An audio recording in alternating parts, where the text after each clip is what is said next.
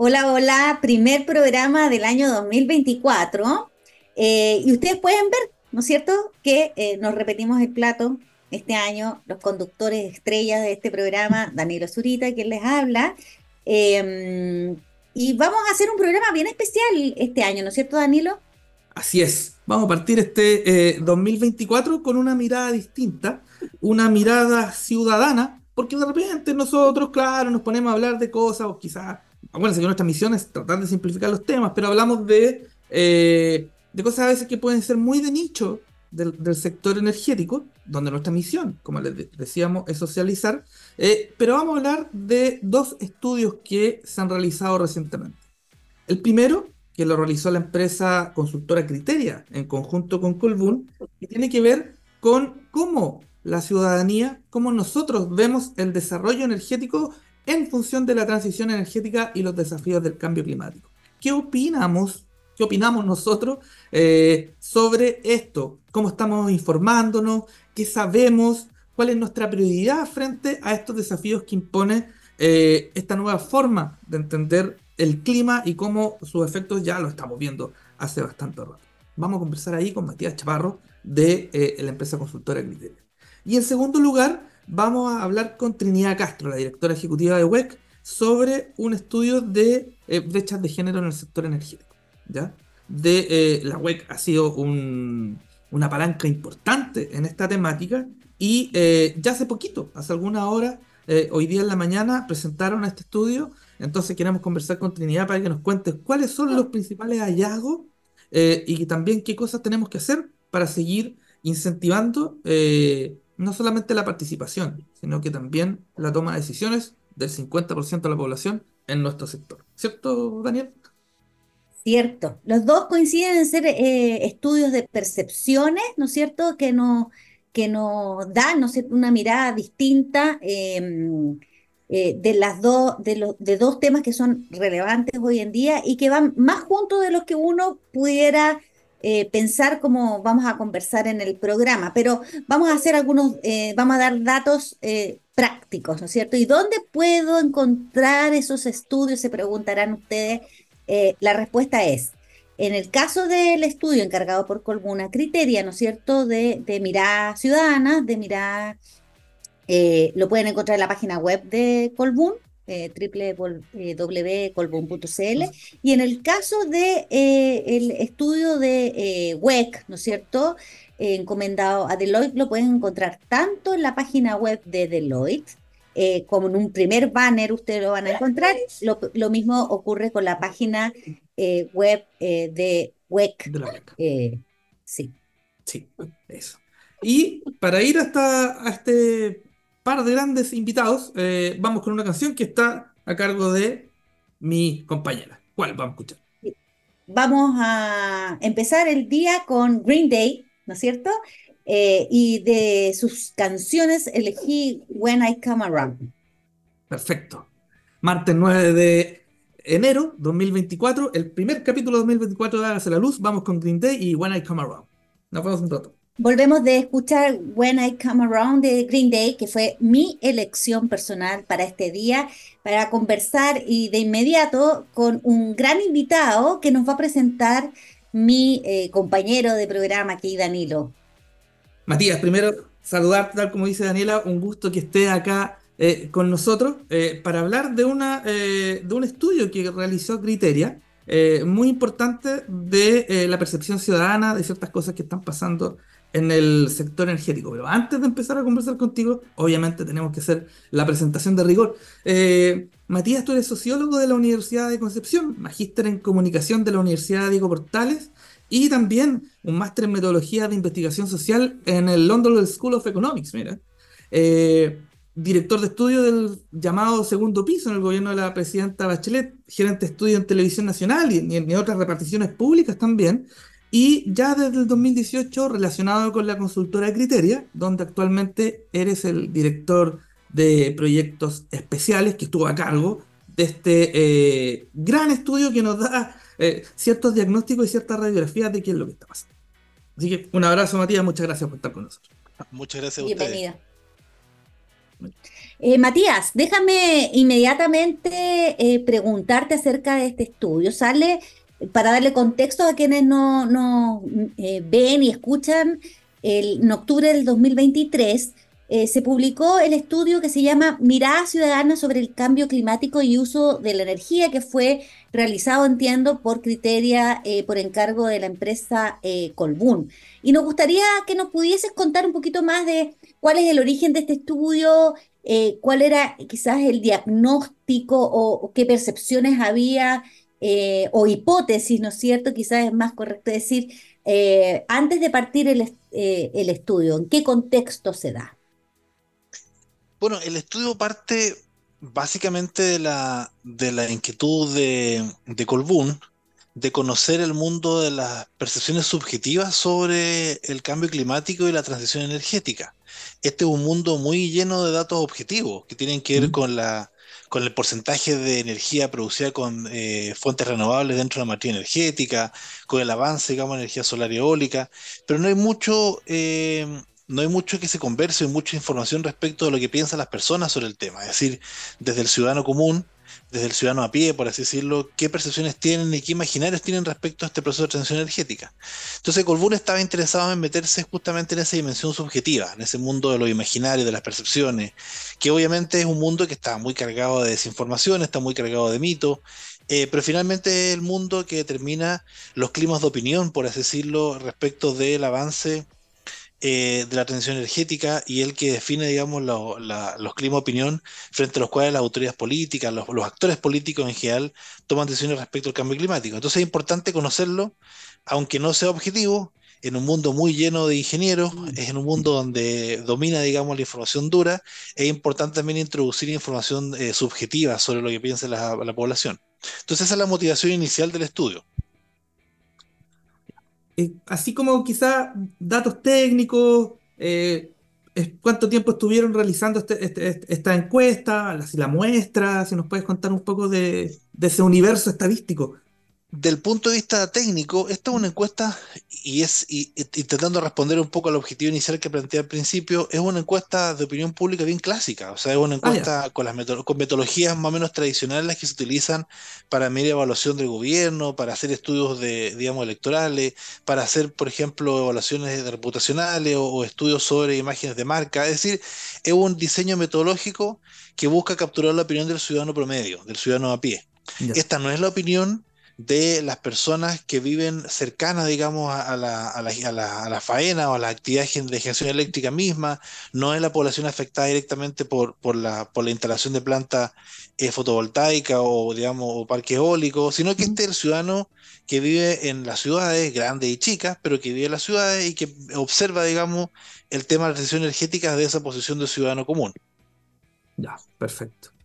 Y eh, ya con eh, el análisis hecho, el, estudio eh, realizado, ¿cuáles crees tú que son los principales hallazgos del estudio? me permito comentar algunos que, eh, yo encontré fascinantes, se podría decir.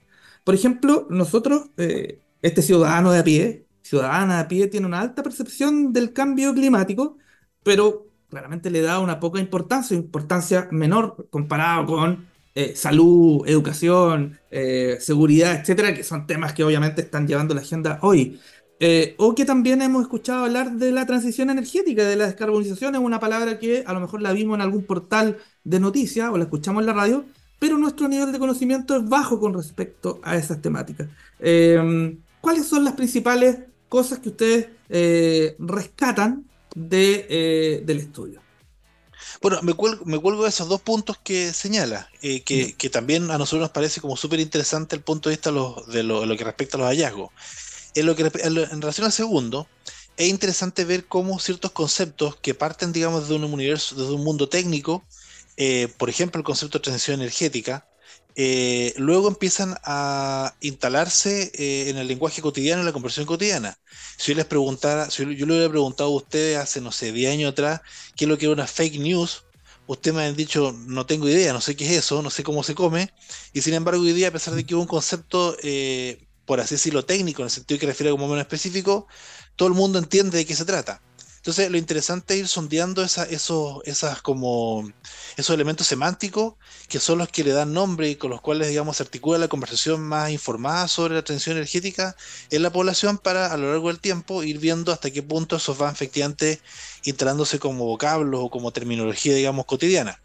Porque este estudio tiene esa vocación de, largo plazo, es decir, un estudio que, por eso lo hemos llamado monitor, es un estudio que eh, parte con una medición ahora como línea base, por así decirlo, pero que va, digamos, evaluando a lo largo del tiempo, una vez al año, ojalá, o periodos regulares, eh, el avance, digamos, de estas mismas percepciones.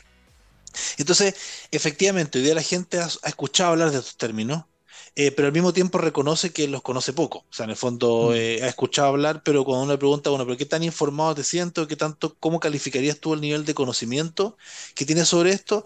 En general la gente dice, mira, lo he escuchado, pero no sé muy bien de qué se trata. Mm. Y respecto al otro punto, efectivamente, es el tema central, digamos. O sea, las personas eh, reconocen la inminencia del cambio climático. La gran mayoría de las personas entiende que eso es un fenómeno que está existiendo hoy día, tanto a nivel del mundial como en el país, como en sus propias vidas. Es decir, todos reconocen en un gran porcentaje de que el cambio climático ya está acá. Y como dato complementario eso, que es interesante, porque el estudio lo devela con mucha claridad, en Chile se podría decir que no hay negacionismo. Es decir, eh, que es una problemática importante que viene en otros países en donde hay un grupo de gente que simplemente niega la existencia del cambio climático o a lo menos niega la existencia de origen humano, digamos, por así decirlo, ese cambio climático. En Chile no. Independientemente de la actitud que las personas tengan, que a veces puede ser muy comprometida con el cambio, otras veces puede ser más bien evasiva, lo cierto es que incluso los evasivos que no se, no se sienten mm. responsables y no ejecutan acciones, tampoco niegan la existencia del fenómeno. Y eso es un dato relevante porque el punto de partida de conversación en Chile es un punto de partida en donde todos reconocen el hecho. Eso es un, un dato interesante. Pero a pesar de esa inminencia, eh, cuando uno hace competir el cambio climático como problema con otros problemas eh, de la vida cotidiana de las personas, los que mencionabas tú, la educación, la salud, eh, el trabajo, evidentemente ranquean una posición eh, no muy alta. Es decir, las personas reconocen la existencia del problema, pero en términos comparativos hay otros problemas más importantes los cuales hacerse cargo hoy día. Entonces eso quiere decir que el cambio climático está todavía instalado en una esfera más bien como racional, es decir, reconozco su existencia, me doy cuenta de que es un problema, eh, pero todavía no me afecta emocionalmente ni me involucra del modo que involucra la delincuencia, el miedo al desempleo o los problemas educacionales en Chile. Es decir, no es un tema que esté en ese estatus todavía de importancia. Sí, es súper interesante eso de... Eh, pero igual se, se, pregunta, ¿no es cierto?, qué percepción o, de, qué forma ha vivenciado, ¿no es cierto?, el cambio climático y ya se empiezan a ver quizás algunas cosas que son más desde la experiencia personal, que normalmente son las que movilizan.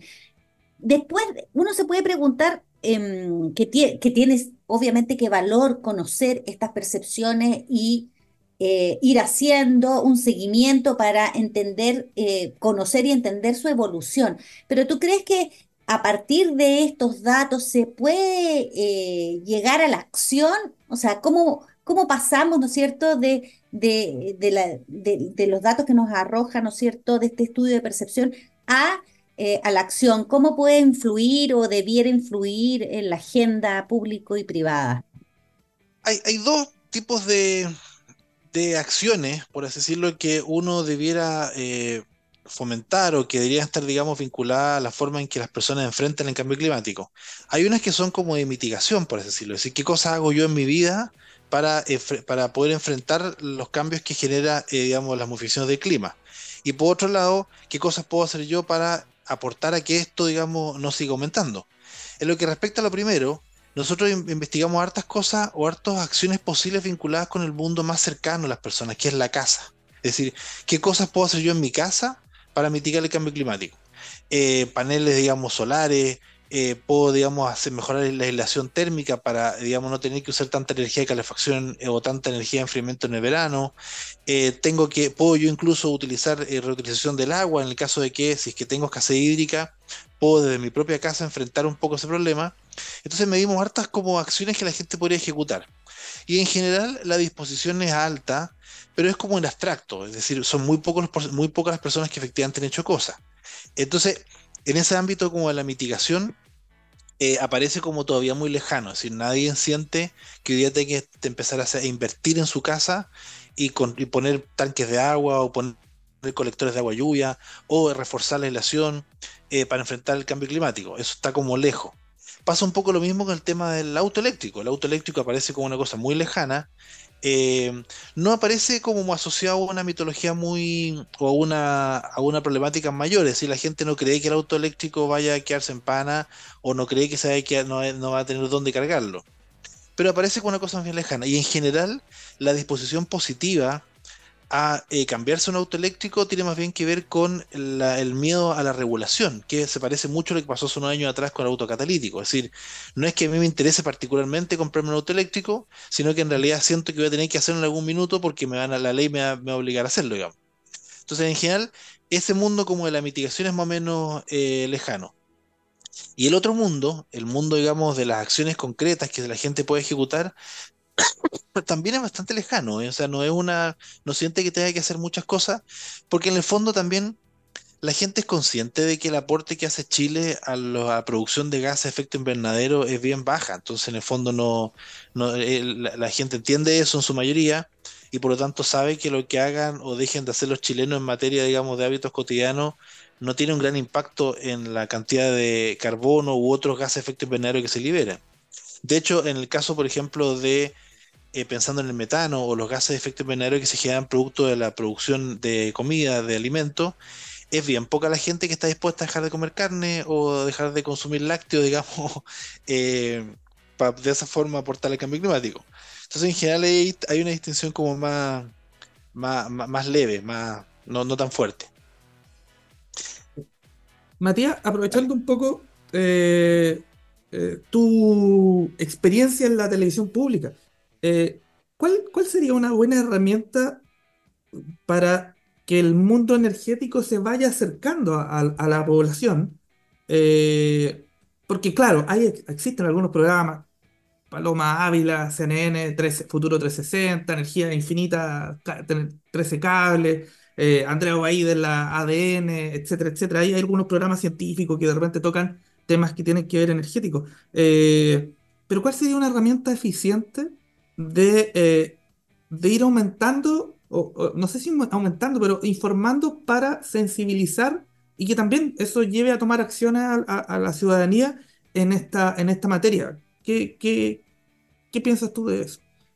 Bueno, el, el, digamos, el dispositivo más potente en términos de, de, lenguaje televisivo siempre es la ficción. Y en el caso de la, de la, de la energía, hay un referente súper relevante que es la teleserie La Represa, que, digamos, que, se, que se hizo en los años 80 y que efectivamente introduce, introduce la, la, la, problemática.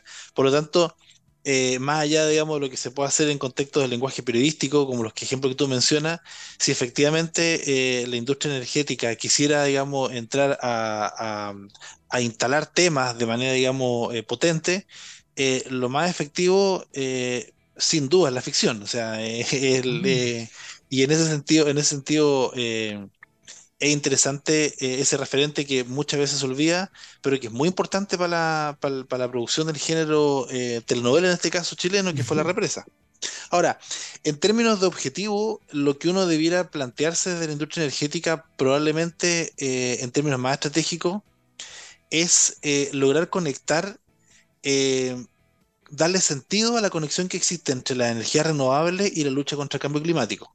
Es decir, eh, que la gente entienda, que las personas entiendan de que un, de un parque eólico o una planta solar eh, no tienen, digamos, solo eh, valor en sí mismo o que no solamente tienen que ver con el aporte energético a la producción industrial chilena o al, digamos, consumo domiciliario, sino que están conectadas de alguna forma con esa gran lucha mundial que del, contra el cambio climático.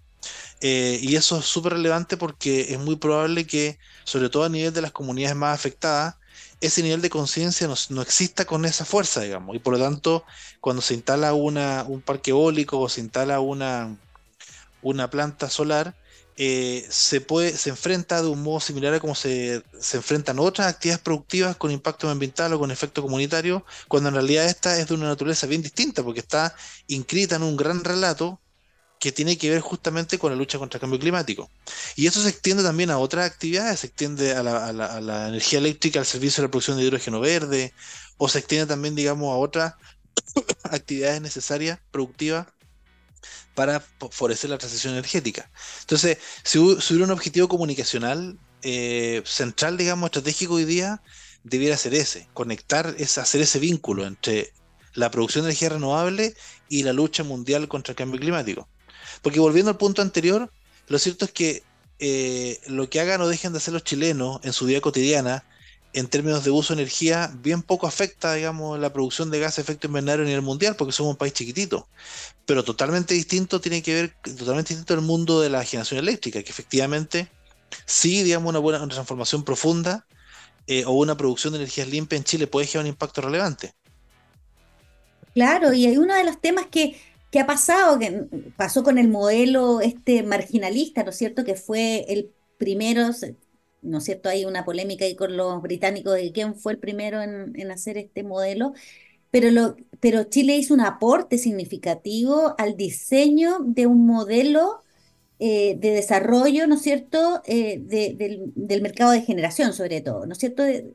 Y en este caso también hay mucha gente que está viendo a Chile, ¿no es cierto?, eh, su experiencia de tránsito hacia un sistema eléctrico 100% renovable cuáles son los desafíos técnicos que eso supone, ¿no es cierto?, eh, en, los atributos del sistema, en tecnología, en bla, bla, bla. O sea, eh, somos muy pequeños, pero podríamos hacer una contribución además muy importante eh, en para, para los países que tienen que van más lentos que nosotros en la penetración de energías renovables a su matriz, en términos regulatorios, técnicos, tecnológicos, muy, muy, muy, muy importante, pero claro, eso es una discusión como más sofisticada que, cuesta quizás llevarla, ¿no es cierto?, a un nivel más general. Lo, que dices tú es Chile como ejemplo, y eso efectivamente es muy potente, pero incluso es más, Chile como productor, si Chile lograra producir, digamos, eh, una cantidad importante de hidrógeno verde,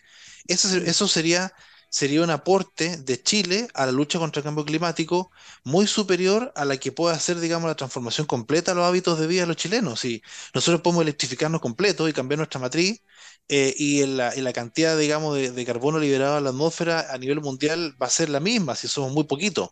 Pero si nosotros logramos producir hidrógeno verde y generar, digamos, una exportación significativa, eso sí que es un aporte de Chile al cambio climático, a la lucha, a la lucha contra el cambio climático. Así es. Matías, eh, te queremos agradecer el tiempo que nos has regalado para poder conversar con nosotros y mostrarnos las principales características de este estudio que se realizó entre Criteria y, y Colbún. Y así como tú nos regalaste un tiempo, nosotros queremos regalarte el espacio para que nos dejes con una canción acá en el intermedio de este programa de Hágase la Luz. ¿Y qué canción podemos escuchar? Bueno, yo se me ocurrió Under Pressure de Queen con eh, David Bowie que si bien la letra es media críptica, el tono y, el concepto que está detrás está muy relacionado con la presión, digamos, a la que estamos sometidos hoy día para empezar a hacer cosas y hacerlas rápido, porque el cambio climático, eh, digamos, es, una, es un fenómeno que no, que no deja tregua. Entonces, esa canción me parece interesante como, como para setear el clima. Así es. Súper. Muchas gracias, Matías, por, por, estar con nosotros. Y vamos con esa canción, Under Pressure de Queen con David Bowie, eh, aquí en esta tarde de Hágase Luz. Un abrazo, Matías. Muchas gracias. Gracias. Eh, Under Pressure, ah, perdón, Under Pressure, canción de Queen que nos dejó Matías Chaparro. Eh, y ahora, después de eso, volvemos con nuestra segunda parte y ustedes ya pueden ver a nuestra segunda invitada, que es Trinidad Castro, un gusto volver a verte. ¿Cómo estás, Trinidad? Muy bien, Danilo, un gusto volver a verte también. Hola, Dani. Hola, Trinidad. Muy bien.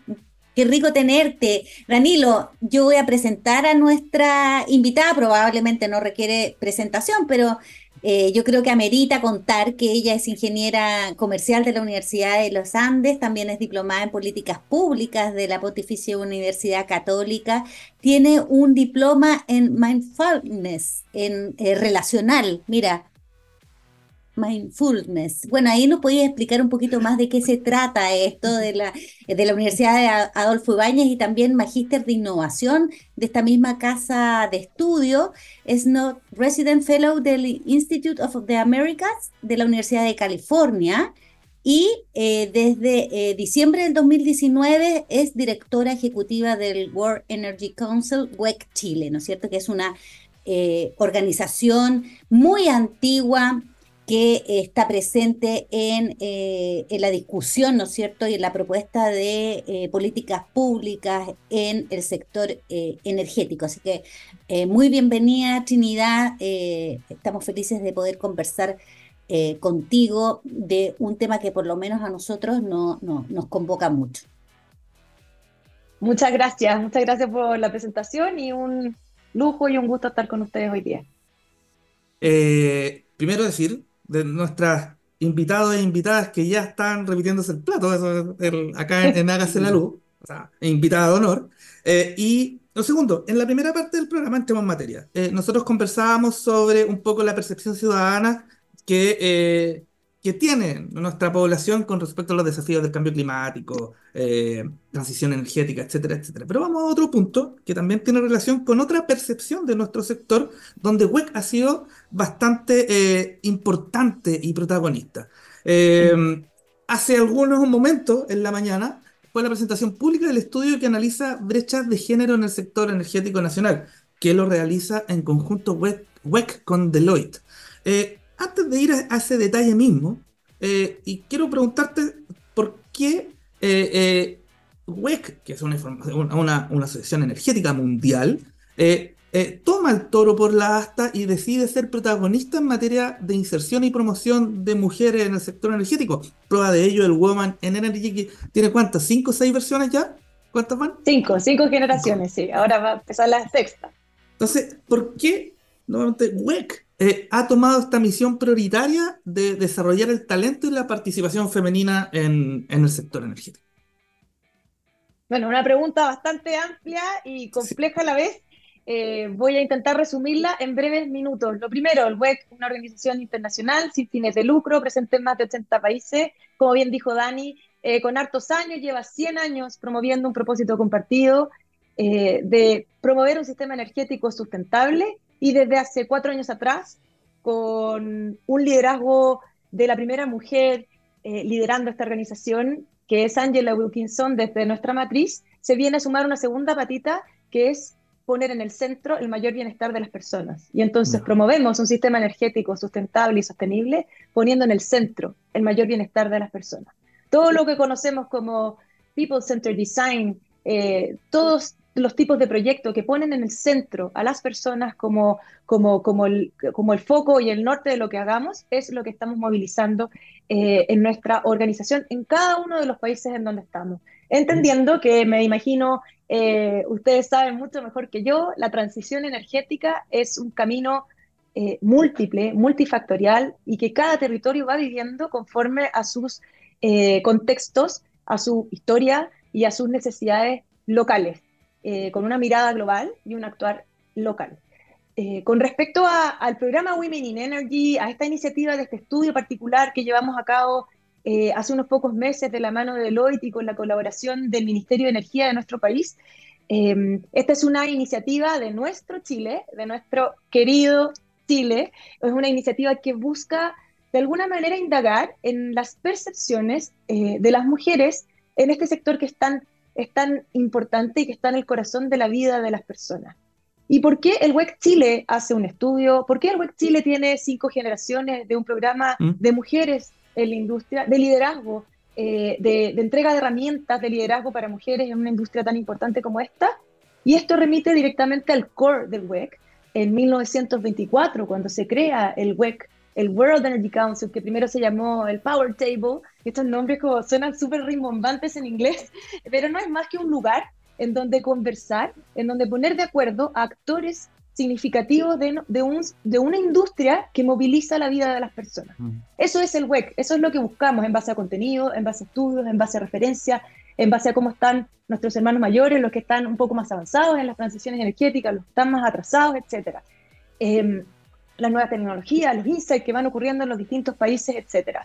Eh, y desde ese momento que se establece que el WEC moviliza, eh, digamos, en base a las 5D, que alguna vez conversamos, Danilo, que son las, las, las 5D eh, del WEC, que son la descarbonización, la digitalización, la descentralización, la disrupción de la demanda y la que se vino a sumar hace cuatro años, que es la de, de diversidad. Diversidad entendida como la necesidad imperiosa de encontrar diversidad de miradas para un desafío multifactorial que si lo miramos desde la misma perspectiva siempre vamos a encontrar las mismas soluciones. Y sin duda, ya está más que probado que obviamente va a haber mayor rentabilidad en los proyectos, mejor, eh, mejor desempeño, mejor, eh, mejores indicadores y KPI. Si uno lo mira desde una perspectiva casi infantil, es como muy básico, que si tú lo miras de distintos puntos de vista vas a encontrar distintas soluciones y algunas de ellas van a encajar mejor en distintas etapas del momento. En la industria energética, eh, no solo en Chile, a nivel internacional, a nivel mundial, es una industria masculinizada por su naturaleza, por su historia, por su origen, por su eh, contexto, eh, y para eso podemos buscar razones sociológicas, razones culturales, razones económicas, miles de razones, pero en la práctica es una industria altamente masculinizada. Por lo tanto, se ha perdido durante un tiempo el 50% del talento de las mujeres para mirar las soluciones de esta industria. Y eso es lo que intentamos en un grano de arena muy chiquitito, movilizar desde cómo podemos hacerlo en el lugar en donde estamos. Oye, pero ese grano chiquito ha traído una avalancha, así que yo no diría que están, ha traído harto movimiento en la industria. Así que eso. Sí, ha demostrado que además hay mujeres en la industria que eh, están eh, dispuestas, que están eh, entusiastas, ¿no es cierto?, de recibir todas esas herramientas y tomar las postas y, tener un rol protagónico, ¿por qué no, ¿no es cierto?, en la industria en todo su, en todo su quehacer y además es, un, es lo, lo, que motiva a, a WEC, ¿no es cierto?, es bastante compartido si uno ve eh, los estudios, ¿no es cierto? los informes de la Agencia eh, Internacional de Energía también destaca como la necesidad imperiosa de abordar los desafíos de la transición energética eh, desde una, de una mirada distinta, ¿no es cierto?, donde la diversidad aporta valor.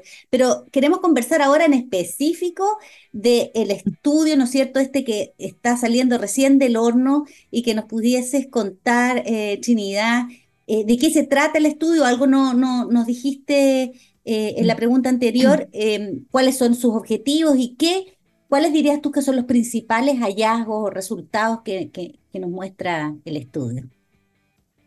Eh, gracias, Dani. Mira, el estudio efectivamente busca hacer una especie de radiografía de la percepción de las mujeres chilenas en esta industria, en particular, ¿ya?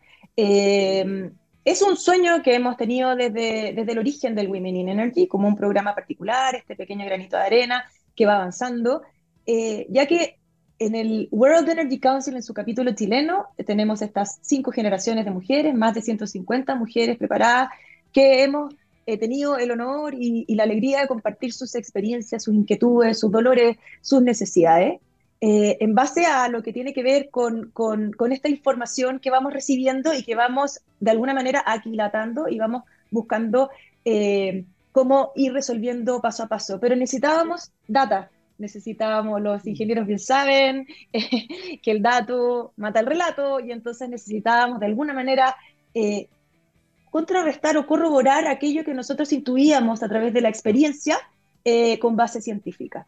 Eh, y los datos que nos acompañan hoy día o que nos acompañaban hasta, ese momento remitían al 2018, ¿sí? con este gran estudio que hizo el Ministerio de Energía de nuestro mm. país, en el que aparece este primer dato del 23% de participación femenina en nuestra industria, eh, que ha sido un dato, o sea, un estudio muy relevante que ha permitido generar muchas luces eh, en las decisiones futuras, pero que entre medio hubo una pandemia eh, una debacle eh, eh, mundial y, de toda la humanidad en donde las mujeres retrocedimos no sé cuántas décadas hacia atrás em, en, todo, en, todo, en todo contexto, sobre todo en el laboral. Y entonces era importante para nosotros poder ir, em, como le llamamos, buscando estas luces, estos datos que nos pudieran iluminar.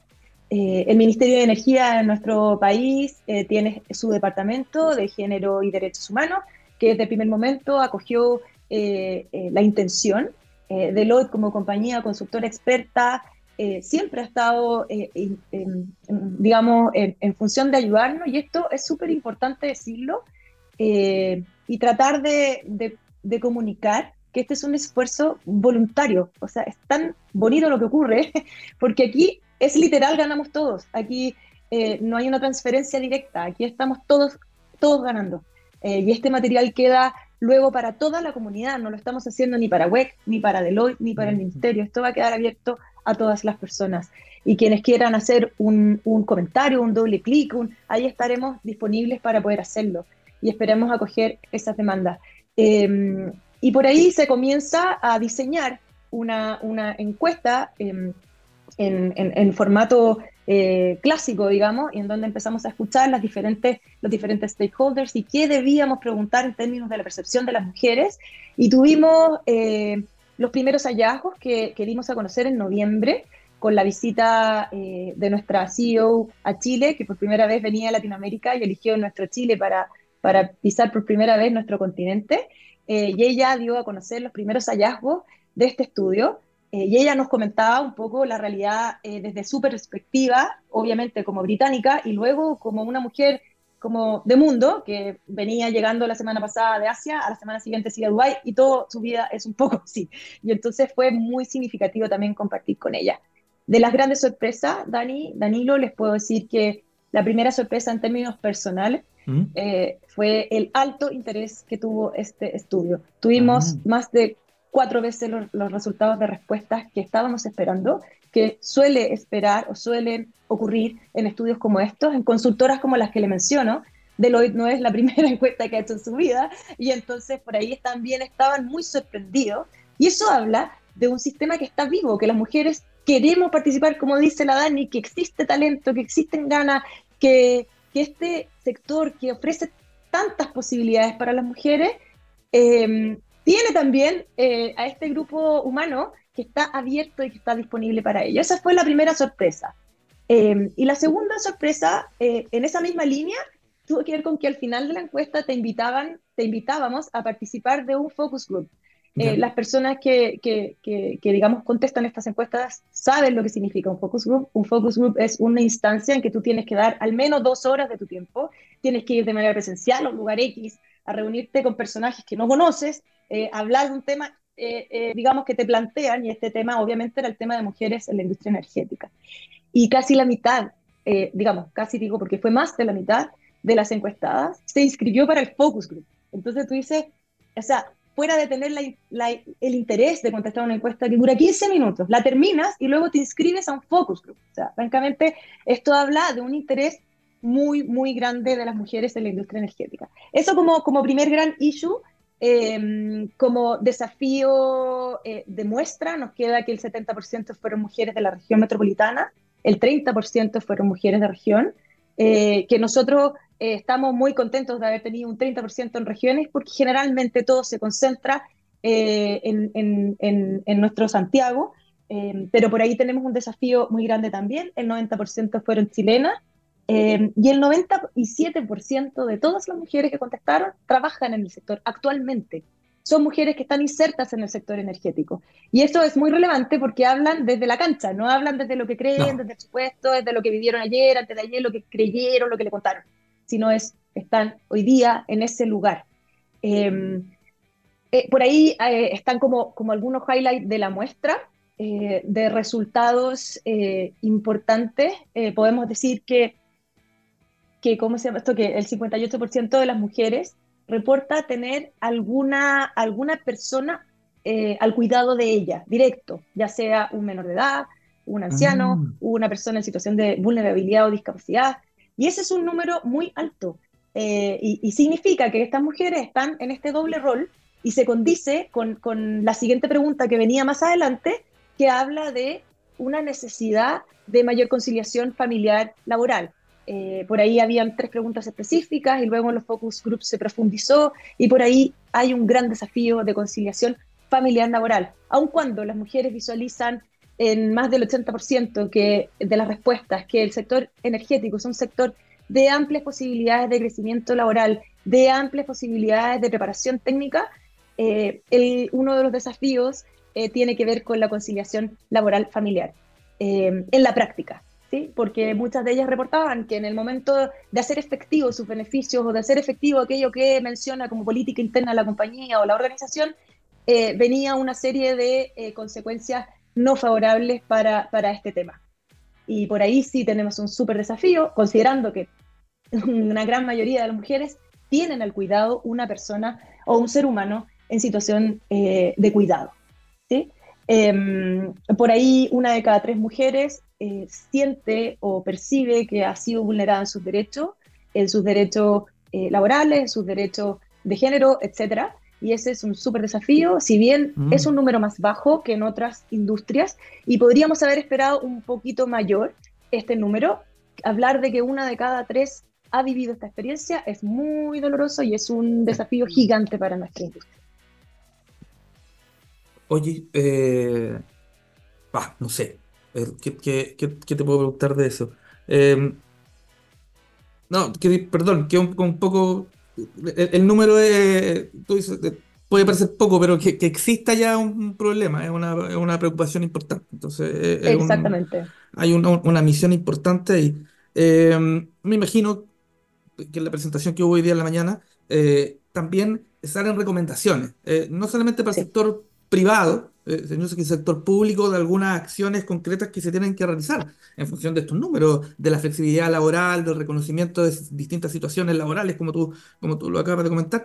¿Hay alguna específica, concreta o quizás la más relevante que tú nos quieras contar de que, no sé, vamos, como Pareto, el, el, el, el 80-20, ¿cuál sería la que, la que más va a pegar dentro de los principales desafíos que nos muestra el estudio.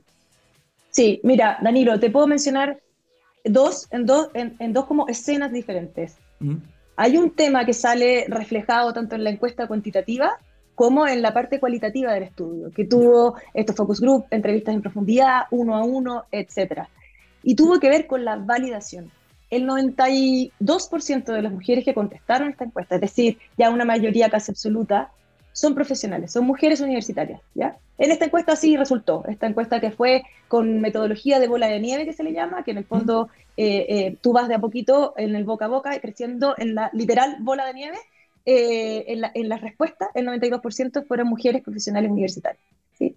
Y entonces, por ahí, que mujeres profesionales universitarias con currículum de alta categoría, o sea, realmente ya, si, si esas mujeres o esas personas con esa calificación técnica no son adecuadas para un cargo, francamente uno dice, entonces, ¿quién? Eh, y eh, la, encuesta cualitativa y cuantitativa reportó eh, el problema de la validación y lo mencionan en la parte cualitativa directamente y queda esta palabra como reflejada en estas nubes de palabras que, que luego se analizan, gigantesca, validación como concepto. Entonces, por ahí hay un cambio adaptativo en las organizaciones y es el llamado directo de este estudio a que las personas que están en, los cargos de toma de decisión eh, intenten generar estrategias para precisamente eso, para validar a las mujeres, para invitarlas a la fiesta y luego sacarlas a bailar, como dice mm. una de nuestras socias del World Energy Council. No solamente necesitamos estar invitados a una mesa de trabajo, sino que eh, estando sentada en la mesa de trabajo podamos opinar, podamos participar y podamos tener un espacio eh, en ese contexto, en nuestra dimensión, en, nuestra, en nuestro formato, sin tener que ser otra persona, sin tener que modificar nuestras formas, etc. Eh, por ahí está, está un gran desafío. Y el segundo desafío, que es de alguna manera una, una de estas luces preciosas que nos llegó con este estudio a nosotros como WEC, es que una de cada tres mujeres, es decir, el 30% de la muestra, valora eh, de manera así como de 177 eh, la existencia de comunidades de mujeres, como el Women in Energy, como la Asociación de Mujeres en Energía, como un club de amigas, eh, o cualquiera sea la forma de encontrarnos entre mujeres. Danilo, tú bien sabes, eres hombre, ustedes juegan fútbol a las horas que se les ocurre, con una pelota, empiezan aquí y acá, el tenis, el pádel, whatever, y nosotros las mujeres tenemos el 58% de las mujeres, alguien a nuestro cuidado, eh, tenemos que ir a, digamos, a, acoger esa, esa, esa, demanda eh, entre otras miles de cosas que no nos permiten quizás esa flexibilidad. Y por aquí, eh, a través de comunidades de encuentro, de mujeres, de compartir, eh, de conversar, este valor se refuerza, esta validación o este decir, no estoy sola, o este decir, a otra le pasó lo mismo, quizás me va a ayudar. y es como como lo mismo cuando, cuando uno dice, cuando las personas han tenido oportunidad de ser madre o padre, tú dices, nadie me enseñó, no existe un libro mm. para ser madre o padre. Aquí tampoco existe un libro, pero sí es mejor vivirlo acompañado de un otro, de una otra, que te pueda decir, oye, Dani, mira esto o lo otro. Em, y creo que tanto Dani como yo lo vivimos en estas comunidades de chat, comunidades virtuales. Es que realmente es, es es genial lo que ocurre, es como medio mágico y, suena, suena de alguna manera quizás muy básico, pero no lo es porque somos seres humanos y al final del día eso es. Eh, y los cargos que ostentamos o tenemos o desempeñamos, por más serios que sean, por más, por más duros que suenen, finalmente detrás de ello hay un ser humano. Y ese ser humano necesita de esta compañía. Y este estudio vino a validar eso, vino a validar la importancia de una asociación de mujeres en energía, de un Women in Energy, de un mujeres en conjunto, mujeres y energía o lo que sea que inventemos. Y ojalá el día de mañana ese, ese número sea cero y no lo necesitemos. Eh, y sea all in energy, people together o cualquiera sea la instancia. Eh, pero, pero hoy día sí está esa necesidad. Entonces, por ahí las organizaciones pueden crear estos momentos, pueden dentro de sus estrategias de, de administración de, de las personas, pueden crear momentos, los tiempos necesarios, las jefaturas entender la importancia de esto, eh, no limitarlo, ni tampoco quizás sobreponer algunas, algunas, algunas tareas que quizás podrían dejarlas un poco de lado para dar espacio para esto. Trini, vamos a, se nos ha pasado el tiempo volando, pucha, nos encantaría poder eh, conversar más adelante y hacerle quizás un, un doble clic. Tú sabes, yo acá también eh, soy, soy militante de la causa de, de, la, ¿no es cierto?, de, la mayor participación eh, de las mujeres en, en, nuestro sector y queremos agradecerte tus palabras.